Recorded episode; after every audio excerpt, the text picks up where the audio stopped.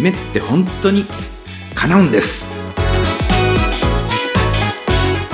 ドリームサポートコーチ河村大輔の夢って本当に叶うんです。あなたの夢を叶える世界最高のコーチングの理論を分かりやすくご紹介します。叶えたい夢があるあなた。夢を諦めかけているあなた。そして私には夢がないというあなた。そんなあなたにぴったりの番組です。今日はワクチンどうなのよ。というテーマでお話ししていきます。コーチングというテーマから少し外れるかもしれませんが、人間関係という側面から考えて、とても興味深い例でもあるので、このテーマを取り上げてみました。日本では、ファイザー製、モデルナ製、アストラゼネカ製など、コロナウイルスのワクチン接種を推し進めています。これがコロナの感染拡大を封じ込めることにつながると信じて、その政策を進めているようです。一方で、ワクチンを打たない方がいいと考える人もいるようです。今世の中にはワクチンを打った人、まだ打っていない人、そして打たないと決めている人がいるようです。どんな問題についても意見の違いはあるものですが、ワクチンの問題についてはその意見の違いが大きな対立を生み出してしまいます。ワクチンを打った人は打たない人を批判するでしょう。なぜ打たないんだ？あなたたちのせいでコロナウイルスの感染が拡大してしまうじゃないか。と。ワクチンを打たない人はこう反論するでしょう。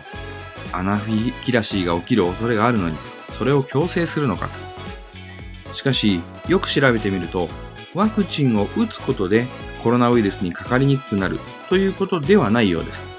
ワクチンはあくまで感染した時に症状を和らげることに効果があるというようなのです。ですから、ワクチンを打とうが打つまいがコロナウイルスに感染するリスクは変わらないということです。もしそうならば、ワクチンを打つという人も、ワクチンを打たないという人も、どっちでもいいよね、ということになります。しかし、人間の心理はそう簡単に切り分けられない部分があるんです。えー、最後通帳ゲームという心理テストがあります。例えば、1000円を2人で分けます。この場合、金額はいくらでも構いません。提案者である A さんがもう一人の B さんにその分け方を提案します。A さんが300円ならば B さんは700円。A さんが500円ならば B さんも500円。A さんが700円ならば B さんは300円となります。B さんは A さんの提案を受けてもいいし、拒否することもできます。提案を受けた場合、B さんはその金額を手にし、拒否した場合、1000円は没収されて、A さん、B さんどちらも1円も得ることができなくなります。B さんから考えれば、拒否したら1円ももらえなくなるけど、受け入れれば1円以上は必ずもらえるという状況なのです。ですから、論理的に考えれば、拒否するという選択肢は選ばないはずなんです。しかし、実際には B さんが不公平だと感じるような分け方を提案された場合、拒否する場合が多くなるというのです。自分がもらえなくてもいいから、相手ももらえないようにしたいと。つまり、相手だけが得することが許せないという心理が働くんです。この心理状態はいわゆるいい人に多く見られると言います。社会正義を訴える。そういう人はその正義に反する人を罰しようと考えてしまうんです。相手を罰することは、その社会全体としてマイナスに働くのに、そのことに気づけずに余計な対立や争いを生んでしまうんです。ワクチンを打った人が打たない人を批判する心理は、これに似ているのではないでしょうか。俺も打ったんだからお前も打つべきだ。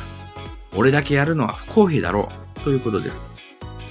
A さんがワクチンを打たなくても B さんはワクチンを打っていいのですから、B さんには何の損もありません。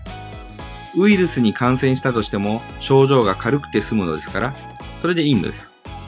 むしろ、打たないよっていう人がいることで、打ちたい人に早く順番が回ってくるので、さらにそれがいい方に働きます。しかし、打たない奴は非常識だ。みんなのことを考えていない。という対立を生み出し、社会全体にマイナス要因を振りまいてしまうんです。私自身はワクチンをまだ打っていません。これから打とうかどうしようかを迷っている段階です。